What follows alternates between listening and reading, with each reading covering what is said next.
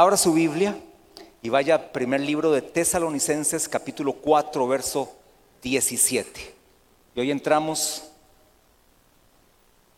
ya en el tema que vamos, si lo hicimos, si lo hacemos por capítulos, de repente en algún momento solo podemos hacer un, un libro o un documento. Este sería el capítulo 4. Vamos a ver cómo iríamos. Capítulo 1, para que usted tenga su... Capítulo 1 fue la introducción a los métodos de interpretación, la interpretación de la profecía, los pactos y la escatología bíblica. Luego capítulo 2, las 70 semanas de Daniel. Capítulo 3, que fue el que terminamos el domingo anterior, posiciones con respecto al traslado de la iglesia. Y hoy empezamos el capítulo 4, el rapto de la iglesia, o el arrebatamiento o traslado de la iglesia. Vamos a ir a Primera de Tesalonicenses capítulo 4, verso 17 y dice, luego nosotros los que vivimos, los que hayamos quedado, seremos arrebatados juntamente con ellos en las nubes para recibir al Señor en el aire y así estaremos siempre con el Señor. Bueno, este pasaje tiene varias, varios detalles a estudiar. Vamos a concentrarnos en algunas de las frases que el apóstol Pablo, de hecho, es el único que habla estrictamente del tema del arrebatamiento o del tema del rapto. Por ejemplo, el apóstol Juan es muy, muy contundente con el tema del día del Señor, que específicamente tiene que ver con la semana 70 y el reino milenial que se antecede por la segunda venida de Cristo. Entonces, este, aquí vamos a ver que el apóstol Pablo aborda muy bien este tema y el Señor Jesús también aborda el tema, este, no del arrebatamiento, sino de, las, de su segunda venida este, para establecer el reino de mil años. Y también habla del tema de los siete años de tribulación. Así que tenemos que ponerle un poquito de atención acá este, al apóstol Pablo. Vuelvo a leer el pasaje. Dice, luego nosotros, y está hablándole a una iglesia. Es decir, ustedes y yo. Ese puede tener cumplimiento ahorita. Luego nosotros los que vivimos, si el Señor viene este, hoy o en una semana o en un año o en cinco o en diez, nosotros los que vivimos, los que hayamos quedado, seremos arrebatados. Esta palabra arrebatados es la palabra este, griega arpaso. Arpaso. También en latín se usa esta traducción o podemos ir al, latín a una traducción que es rapio. Rapio, R-A-P-I-O, en griego arpaso. Y esta palabra significa, esta palabra griega significa, para que usted lo tenga ahí, tomado por la fuerza.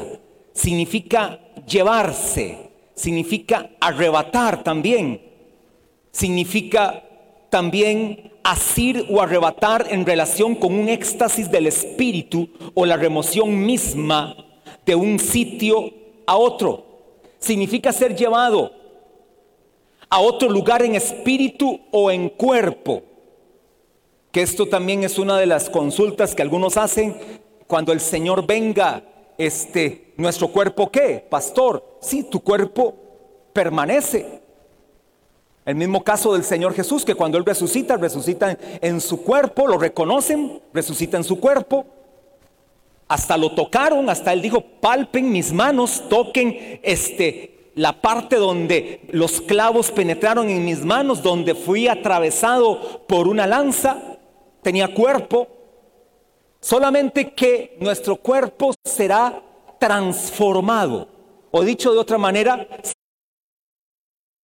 será un cuerpo a partir de ese momento glorificado y por supuesto el Espíritu Santo será totalmente revestido de la misma gloria de Dios, de la misma presencia de Dios. Cuando hablamos del rapto de la iglesia significa el traslado de esta de la tierra al cielo. Cuando hablamos entonces de arrebatamiento, de traslación, es el traslado de la iglesia de la tierra al cielo. Y aquí ya usted y yo somos creo que expertos en esto. Hay cosas que hoy voy a repetir de lo que hemos dicho en algún momento atrás. Va a servirle a usted como un repaso para afirmar conceptos. La iglesia es la única que puede ser arrebatada. Solo la iglesia. Solo la iglesia es la única que puede ser trasladada y arrebatada. En el Antiguo Testamento vemos algunos casos, por ejemplo, como Elías, que fue arrebatado en un carro de fuego. Eso es simplemente este, como un anticipo de lo que podía suceder con nosotros. O vemos el caso también de Enoch, que también fue traspuesto. Aquí ya se usa otra palabra, no se usa arrebatar. Fue traspuesto. Y no sabemos qué sucedió con ellos. No sabemos absolutamente nada. Por eso algunos especulan de que uno de los dos testigos o de los dos testigos pudieran ser Enoch y Elías porque no experimentaron muerte. Aunque igual si hubieran experimentado muerte pueden resucitar. Para el Señor eso no es ningún problema porque tanto la iglesia que está muerta ahorita va a resucitar de por sí. Igual el Israel este, que ha muerto en Cristo va a resucitar. Y el Israel y el gentil que no ha muerto en Cristo también va a resucitar. Por lo tanto, que hoy, por cierto, vamos a ver el programa de resurrecciones. Si quede claro que este, esta palabra arrebatar prácticamente aparece exclusivamente con este concepto de traslación de la iglesia en Primera de Corintios, perdón, en Primera de Tesalonicenses, capítulo 4, verso 17. Hay dos casos que están en el libro de Hechos, capítulo 8, no lo vamos a buscar, verso 39, y segunda de Corintios, capítulo 12, verso de 2 al 4, donde, por ejemplo, este, en el caso de Hechos 8, el Espíritu lleva a Felipe a cierto lugar y lo, lo toma luego por la fuerza, lo arrebata por la fuerza y lo ubica en otro lugar. Eso sucedía en los tiempos de los hechos, algo sumamente poderoso. Luego el caso de Corintios, donde el apóstol Pablo es llevado al tercer cielo, o lo que se llamaría el lugar, este, el paraíso, o el seno de Abraham. Es tomado de manera tal que es llevado a este lugar. El apóstol Pablo experimenta cosas ahí que dice la Biblia que no le fue permitido ser reveladas. Y las otras que nos dejó en la Biblia, las cartas, las 13 cartas paulinas, fue lo que se le permitió revelar. Imagínense, esas 13 cartas paulinas, es decir, primera, segunda de Corintios, Gálatas, Efesios, Filipenses, Colosenses, primera y segunda de Tesalonicenses, primera y segunda de Timoteo, Tito, Filemón, 12. Me brinqué una. Ah, sí, cierto, Romanos, empezábamos en Romanos. Ahí fue donde. Romanos, 13 cartas. Oiga, solamente quedémonos con la carta de los romanos. Oiga, ahí es sumamente exquisita la lectura del libro de Romanos, pero a la vez sumamente profunda. Depende como usted la quiera ver. Si usted solamente quiere leerla, va a crecer espiritualmente, pero si usted se quiere meter a estudiar el libro de Romanos, hay que sacar una especialidad. De hecho, hay teólogos que se especializan en ciertas cartas. Por ejemplo, tienen un doctorado en la carta del libro de Romanos. O por ejemplo, yo conocí a un profesor universitario de la Universidad de Costa Rica, este, un filósofo, este, se llama, bueno, creo que está vivo todavía, se llama Plutarco Bonilla, es traductor bíblico de las Sociedades Bíblicas Unidas, no de Costa Rica, Sociedades Bíblicas Unidas a nivel internacional, es decir, se reúne con teólogos católicos, teólogos musulmanes, teólogos cristianos, de todo tipo, y él es experto en el Pentateuco, tiene un doctorado de Génesis a Deuteronomio, en hebreo, griego, arameo y latín. Habla los cuatro idiomas, español, inglés, alemán, portugués. hombre sumamente, pero preparadísimo. Por cierto, su hijo fue un pastor de jóvenes que murió de una enfermedad, ya murió, este, hace como tres o cuatro años, murió, también era teólogo y también tenía una especialidad y este me refería con el libro de Romanos. O sea, imagínense hasta dónde se llega, es que estos ya son otros niveles. Nosotros apenas estamos dando así como, como, como aleteos ahí en el agua, ¿verdad? Apenas estamos ahí como queriéndonos ahogar ahí flotando. No, esos otros andan en las profundidades, ¿verdad? Son este, buceando una palabra. A veces por tanto bucear se tienden a ahogar. Se tienden a ahogar por tanto bucear y tanto tiempo ahí, verán las profundidades y tal vez a veces no pueden ni entender ni se ponen de acuerdo en todo lo que dicen. Pero sin embargo, qué bueno es esto de estudiar la palabra. Ahora en el libro de Efesios, por ejemplo, la carta a los Efesios, el apóstol Pablo profundiza en nuestras este, características de iglesia en Cristo, los que hemos sido colocados en Cristo, todos los beneficios que tenemos. Bueno, a estos tesalonicenses les anuncia este tipo de detalles y les habla, porque queda claro, nosotros los que vivimos, los que hayamos quedado, seremos arrebatados. Bueno, ahora vamos a leer más de este mismo pasaje donde dice que los muertos en Cristo resucitarán primero. Entonces tenemos que tener bien claro este pasaje. Ahora leamos desde el verso 13 de Primera de Tesalonicenses, para entenderlo más, Primera de Tesalonicenses 13, al verso 18 dice, tampoco queremos hermanos, ¿están ahí? Sí. ¿A quién está hablando? A hermanos. Tampoco queremos hermanos que ignoréis acerca de los que duermen para que no os entristezcáis como los otros que no tienen esperanza. La única razón de que usted tuviera tristeza de un familiar suyo que esté muerto es que no murió en Cristo. Triste, eso sí produce tristeza. 14, porque si creemos que Jesús murió y resucitó, así también traerá Dios con Jesús a los que durmieron en Él. Fueron colocados en Cristo.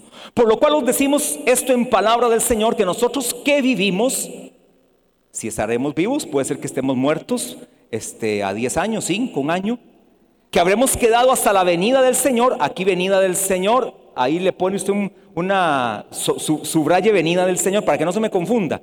Pone eh, un circulito venida del Señor y pone arrebatamiento arrebatamiento. Ahí tiene que ver con el arrebatamiento. No precederemos a los que durmieron, es decir, número uno son los que están muertos. Verso 16, porque el Señor mismo con voz de mando, con voz de arcángel y con trompeta de Dios descenderá del cielo. Y los muertos en Cristo, queda claro, resucitarán primero. Luego nosotros los que vivimos, ahora sí el verso que leí anteriormente, los que ya hemos quedado, seremos arrebatados juntamente con ellos en las nubes para recibir al Señor en el aire y así estaremos siempre en el Señor, por tanto alentados los unos a los otros con estas palabras. Cuando hablamos del rapto de la iglesia, hablamos de los componentes del rapto y de los eventos relacionados con el rapto. Esas dos cositas vamos a estar viendo durante esta semana, no sé si otra más, tal vez dos más. Vamos a ver los componentes del rapto y vamos a ver también los eventos que tienen relación con el arrebatamiento de la iglesia. Bueno, veamos los componentes del rapto. Número uno, el regreso de Cristo. Queda claro el verso 16 que está hablando del regreso de Cristo. Lo leo otra vez porque el Señor mismo, con voz de mando, con voz de arcángel y con trompeta de Dios, descenderá del cielo. Es decir, el mismo Señor regresará por su pueblo, acompañado de toda la magnificencia de su presencia, que su presencia merece. Habrá una trompeta, esto note un detalle acá, esta es una trompeta que es tocada por Dios. Hay otras trompetas como la de Apocalipsis capítulo 11 en adelante, que es tocada por un ángel, y esta trompeta tocada por un ángel en Apocalipsis anuncia la segunda venida de Cristo que antecede al reino de mil años. Y esta trompeta de Dios, esta trompeta de Dios es la que anuncia el arrebatamiento de la iglesia. Por supuesto, estará sonando y los muertos van a resucitar, aquellos que han muerto en Cristo. Será una trompeta contundente. No tenemos como una claridad en cuanto a quién va a ser la voz que se va a escuchar. No tenemos esa seguridad si va a ser una voz emitida por el Señor o por un arcángel, pero lo que sí va a sonar es la trompeta de Dios que llamará a los muertos a su resurrección. Y a la vez, de inmediato, esta será una advertencia, y eso será fuerte, será una advertencia para aquellos que no aceptaron a Cristo, porque no serán unidos al Señor. Todos aquellos que estén vivos en ese momento y esta voz, esta trompeta, no los llame a ellos a la reunión en el aire con el Señor, será una advertencia para ellos. ¿Qué hicimos? ¿O qué dejamos de hacer? Dejaron de hacer mucho. Sobre todo, aceptar a Cristo en el corazón. Porque todo aquel que no haya aceptado a Cristo en el corazón, ni haya experimentado el nuevo nacimiento, ni la regeneración, van a quedarse aquí en la tierra y no serán trasladados de la tierra al cielo.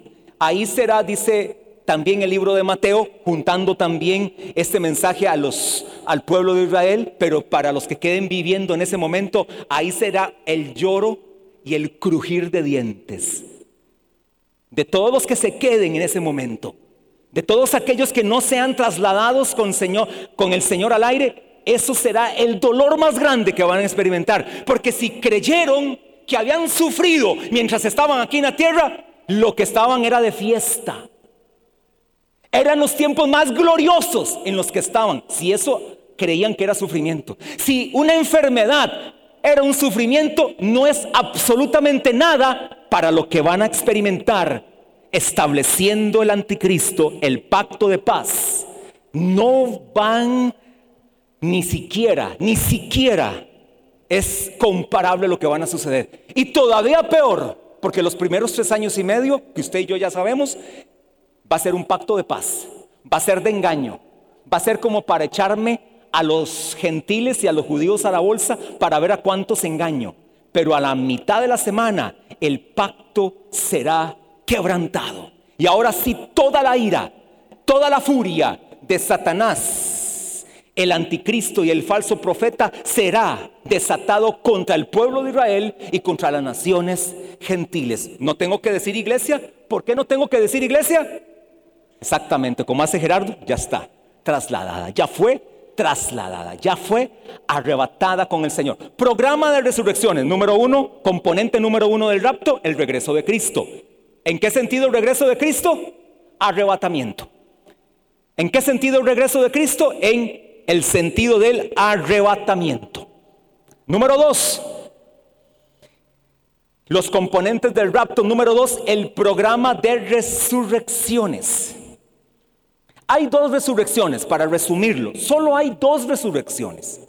La de vida y la de muerte. La de justificación y la de condenación. La de estar en la presencia del, para estar en la presencia del Señor y la otra para ir al lago que arde con fuego y azufre. ¿En cuál quiere estar usted? ¿En la 1 o en la 2? ¿Cuántos quieren estar en la 2? Así no. ¿Cuántos quieren estar en la 1? Ah, ok. En esa 1 hay cuatro etapas.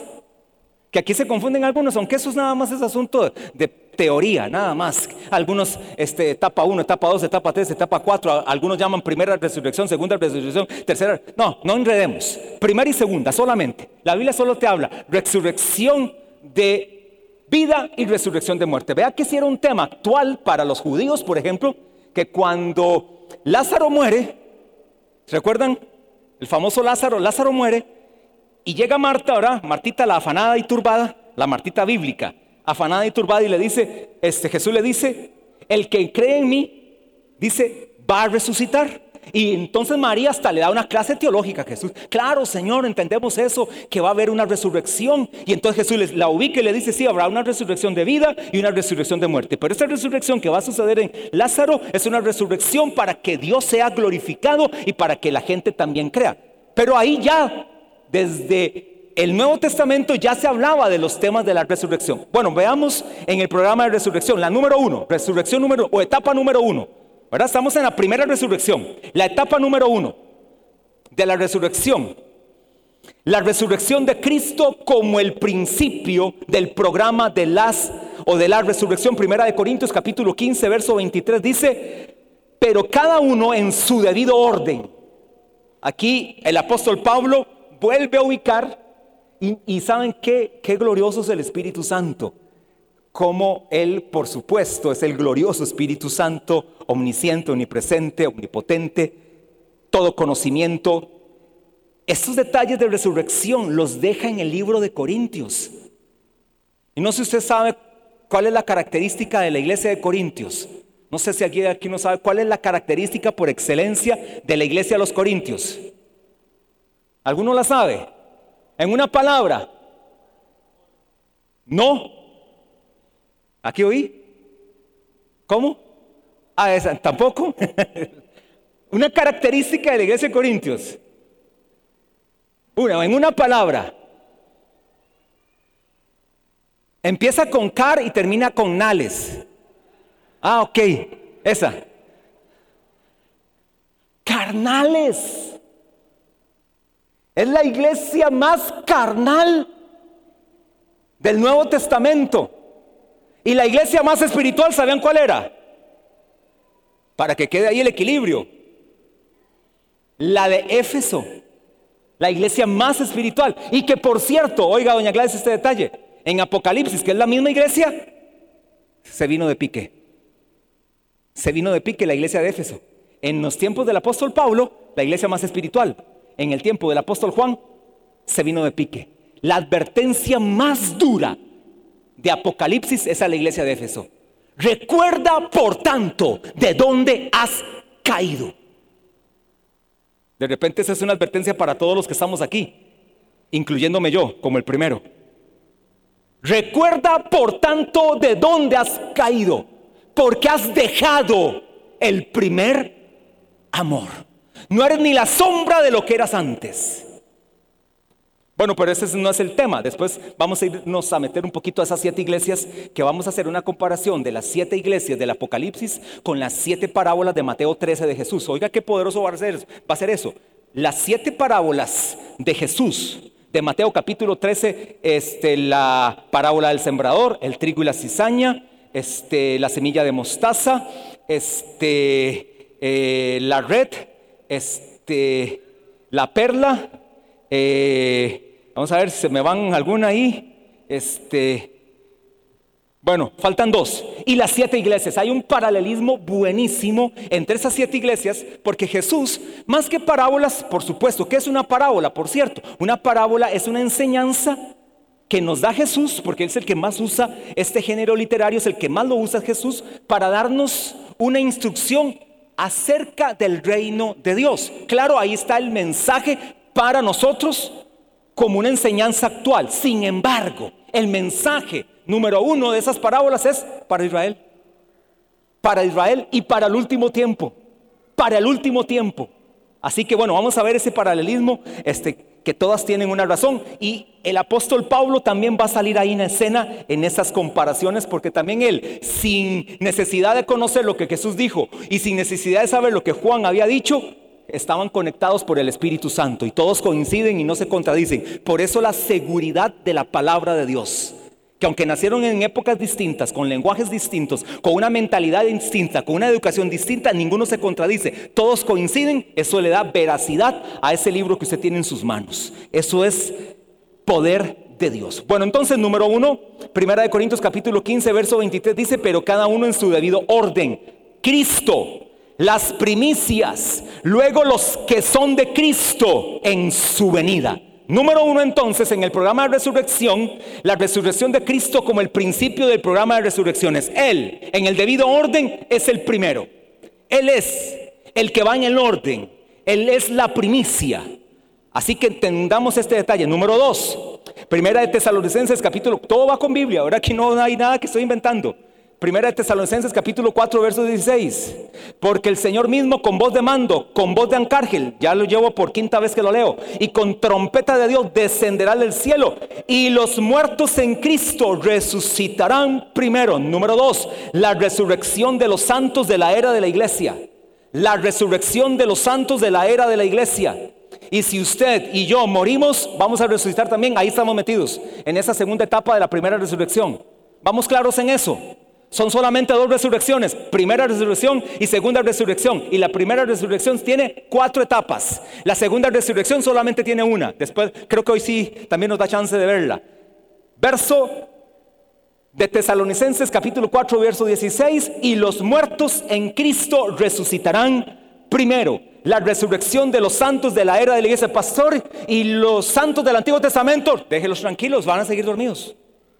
Déjelos tranquilos no son iglesia. Los santos del Antiguo Testamento no son iglesia. Los que están antes de Cristo no son iglesia. ¿Quiénes son iglesia? Los después de Cristo. Y específicamente del Pentecostés.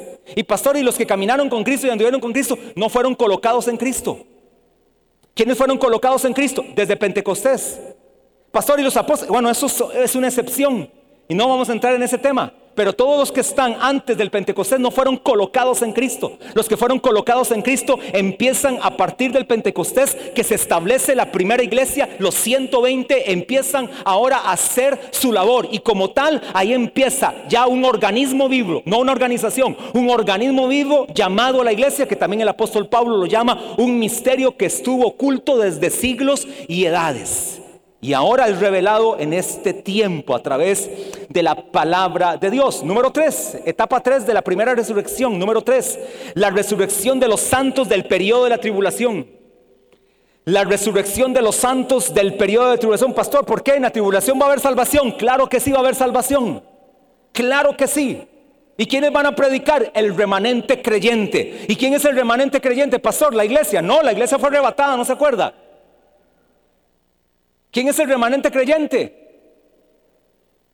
Es un grupo especial de parte de Dios, de judíos que va a predicar. Y por supuesto serán los 144 mil, pero pueden haber un grupo más. No nos quedamos limitados a decir que son solamente los 144 mil. Para Dios no hay nada imposible. Él puede levantar también un remanente judío para que esté predicando, como las cinco vírgenes prudentes, que es el remanente creyente. Las cinco vírgenes prudentes no necesariamente son los 144 mil. Esas vírgenes prudentes es un Israel, es un remanente que va a predicar de Cristo y va a morir por Cristo. Va a morir por Cristo. Y por eso van a resucitar, porque murieron por Cristo. Y todos aquellos que sean salvos en la tribulación, porque van a morir por Cristo, porque todo aquel que no se selle con el 666 morirá. ¿Alguno quiere estar en ese momento ahí? Si usted no es iglesia, usted se queda. Asegure lo que usted se queda y nos va a contar si ahí en verdad, verdaderamente se arrepintió. Pero usted que muere, muere. De que usted muere, muere. Y de que muere decapitado, muere decapitado. Ojalá no se equivoquen después de que la cabeza de uno se le pusieron la cabeza de otro, ¿verdad? O sea, ya eso ya. Usted, pero usted no era mi cabeza. No, ya eso no sé qué va a pasar ahí. Así que usted, mejor, mejor, pague el precio hoy y jugará mañana. ¿Sabe dónde va a jugar? En los siete años donde aquel mundo estará en angustia, la iglesia estará con Cristo. Ahí estaremos con Él. Ahí, en esos siete años vamos a estar con Él. Y van a suceder dos eventos específicos en esos siete años. Número cuatro. Bueno, no, leamos el pasaje, por cierto, sí, es que todo tiene que ir con Biblia. La resurrección de los santos del periodo de la tribulación. Apocalipsis capítulo 20, verso 3 al 5. Y lo arrojó al abismo y lo encerró y puso su sello sobre él para que no engañase más a las naciones, hablando del anticristo, para que fuesen cumplidos mil años. Y después de esto debe ser desatado por un poco de tiempo. Y vi tronos y sentaron sobre ellos los que recibieron facultad de juzgar. Y vi las almas de los decapitados por causa del testimonio de Jesús. ¿Oyó eso? Los que tuvieron el testimonio de Jesús fueron decapitados y por la mar y por la palabra de Dios, por el testimonio de Jesús y por la palabra de Dios. Lo que debió haber hecho antes de la tribulación lo hizo ahí. Bueno, pero ya no nos lamentemos, van a ser salvos estos. Los que no habían adorado a la bestia ni a su imagen y que no recibieron la marca en sus frentes ni en sus manos. Y vivieron y reinaron con Cristo mil años. Oiga este detalle. Resucitan para reinar con Cristo mil años. Aquí está la palabra. Aquí está la palabra. Estos son entonces el tercer grupo de la primera resurrección, los santos del periodo de la tribulación, y reinaron con Cristo mil años. Verso 5. Pero los otros muertos no volvieron a vivir hasta que se cumplieron mil años. Es decir, pasan mil años y habrán otros que van a resucitar. Vamos bien. Pasaron los mil años o voy retrocedo, retrocedo. Antes de los mil años resucita un grupo, los santos de la tribulación. Pasan los mil años y va a resucitar otro grupo. Esta es la primera resurrección. Ahora, ¿quién es ese otro grupo que va a resucitar antes de esos mil años también? Los santos del Antiguo Testamento. Es el grupo cuatro. Entonces, resumen rápido, rápido. Número uno, Cristo. Número dos, la iglesia que ha dormido y será levantada. Segunda etapa. Número tres, los santos de la, de la tribulación junto con los santos del Antiguo Testamento. Pastor, ¿y cuál es la base de salvación del Antiguo Testamento? Cristo, hermano. Cristo. Su esperanza en Cristo. Pastor, pero ¿cómo? Moisés recibió a Cristo, claro que sí. Moisés tuvo un encuentro con Jesús. Es más, Josué fue uno de los que más tuvo un encuentro con Jesús que en, el capítulo 5 de Josué creo que es, ahí me, verifican los sardidos en la palabra, cuando se le aparece el príncipe del ejército de Jehová. Ese es una teofanía, una cristofanía. Él se ve cara a cara con Cristo. Tan es así que se arrodilla y no se lo impide. Siempre que alguien se arrodillaba ante un ángel, el ángel decía, no te arrodilles, somos iguales. Pero este no se lo impidió. ¿Sabe por qué? Porque era Jesús.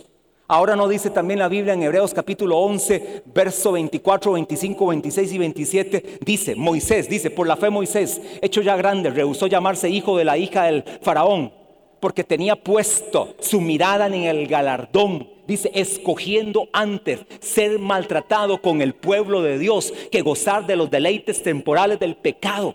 Dice este pasaje de Hebreos 11. ¿Y sabe qué dice? El y experimentó el vituperio de Cristo. O sea, ¿cómo Moisés experimenta el vituperio de Cristo? ¿Por qué no dice de Dios?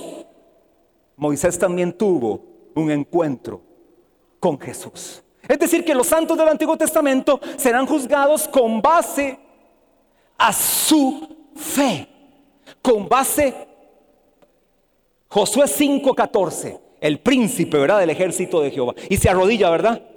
Y no se lo impide. El príncipe. La zarza viene a ser como una representación de Cristo. Cuando Moisés se ve en medio de ese monte, esa zarza que ardía viene a representar a Cristo. Es decir, cuánto tú y yo está representada esa vida de Cristo que se enardece en nosotros. ¿Recuerdan aquel pasaje de Lucas 24, 32 que iban dos discípulos camino de Maús que decían, no ardía nuestro corazón en nosotros mientras nos hablaban el camino y cuando nos abría las escrituras, ¿sabe qué estaba sucediendo? La zarza estaba ardiendo en ellos. Era la presencia de Dios, era Cristo. Pastor, y todos aquellos que no han conocido, que nunca les habló, su conciencia les da testimonio de que existe un Dios. Y con base a su conciencia, porque todo ser humano tiene conciencia, aquí ninguno escapa, todo ser humano es espíritu, alma y cuerpo. Y en su espíritu está la conciencia, la intuición y la comunión. Y esa conciencia les da testimonio de que existe un Dios, de que son pecadores. Ellos saben que es bueno y que no es bueno. Ellos saben que matar es malo y que no matar es bueno. Ellos lo entienden. Por lo tanto, tendrán una conciencia. Y no podrán ser excusados. Por eso el apóstol Pablo Romanos 2 dice, eres inexcusable oh hombre de Dios. La resurrección de los santos del Antiguo Testamento, Biblia, Daniel 12:2. Y muchos de los que duermen en el polvo de la tierra serán despertados. Oiga, unos para vida, resurrección de vida, y otros para vergüenza y confusión perpetua. Isaías 26, 19. Todos tus muertos vivirán, sus cadáveres resucitarán. Despertad y cantad, moradores del polvo, porque tu rocío es cual rocío de hortalizas, y la tierra dará sus muertos. Ahora, número 5. Ya este número 5 es la segunda resurrección. Es más, no pongamos número 5 para no enredarlo, porque el otro eran cuatro etapas. segunda resurrección, la resurrección final de los muertos no salvados. Esta resurrección de la etapa 4, cuando hablo de los santos del Antiguo Testamento, que quede claro que es la resurrección de los santos del Antiguo Testamento en la segunda venida de Cristo a la tierra. Resucitarán exactamente igual que los santos de la tribulación. Esa resurrección es junta. Lo que pasa es que lo separo en dos etapas para que unos que entendamos que unos son los santos de la tribulación que murieron y otros son los santos del Antiguo Testamento que también murieron, pero estaban con una esperanza en Cristo. Y número 5, la resurrección final de los muertos no salvados, Apocalipsis 25. Pero los otros muertos no volvieron a vivir hasta que se cumplieron mil años. Es decir, se cumplen mil años y resucitan. Esta es la primera resurrección. Es cuando dice esta primera resurrección, se estaba refiriendo a todos los santos del Antiguo Testamento, a los santos de la tribulación. Ahora, verso 11 al 14 para quedar más claros. Apocalipsis 20, 11, 14. Y vi un gran trono blanco y al que estaba sentado en él, de delante del cual huyeron la tierra y el cielo y ningún lugar se encontró para ellos. Y vi a los muertos, grandes y pequeños, de pie ante Dios, resucitaron. Y los libros fueron abiertos y otro libro fue abierto, el cual es el libro de la vida. ¿Sabe que su nombre está escrito en ese libro? Y no será borrado. ¿Sabe por qué no fue borrado? Porque usted recibió a Jesús en el corazón. Y todo aquel que recibe a Jesús en el corazón, su nombre está escrito. No, fue, no lo escribieron en el momento, ya fue escrito desde antes de la fundación del, mundo. Por lo tanto, no fue borrado. Ese es un argumento también contundente para decir que tu salvación es eterna y segura. De manera tal que no será borrado tu nombre. ¿Cuándo es borrado tu nombre? Porque todos los nombres de todos los seres humanos están en el libro. ¿Cuándo es borrado tu nombre? Cuando rechazas a Cristo. En el momento que tú rechazas a Cristo, pero sabes, es tanta la gracia de Dios que cuando tú rechazas a Cristo, tienes hasta en el microsegundo, si tienes la oportunidad y tienes la inteligencia o tienes la gracia de que Dios te permite confesarlo como el Señor, en ese mismo momento el Señor te salva y no borrará tu nombre. Pero aquel que lo rechaza, ya no habrá ningún tipo de solución. Y vi un gran trono blanco y al que estaba sentado en él, delante del cual huyeron la tierra y el cielo, y ningún lugar se encontró para ellos. Y vi a los muertos, grandes y pequeños, de pie ante Dios, y los libros fueron abiertos, y otro libro fue abierto, el cual es el libro de la vida. Y fueron juzgados los muertos por las cosas que estaban escritas en los libros, según sus obras. Recuerde que hay un libro de obras. Ese es otro libro, es un libro de obras. 13. Y el mar entregó los muertos que había en él. Es decir, ninguno se escapa. Los que murieron en el mar los que murieron en una explosión, cayeron, todos esos. Y el mar entregó los muertos que había en él, y la muerte y el Hades entregaron los muertos que había en ellos.